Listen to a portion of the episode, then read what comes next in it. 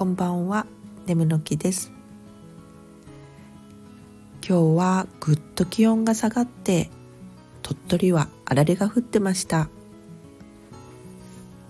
一年中オブジェ扱いで出しっぱなストーブですがいよいよ活躍の時です。あああったか一気にガラス窓が曇りました。冬の風景ですね。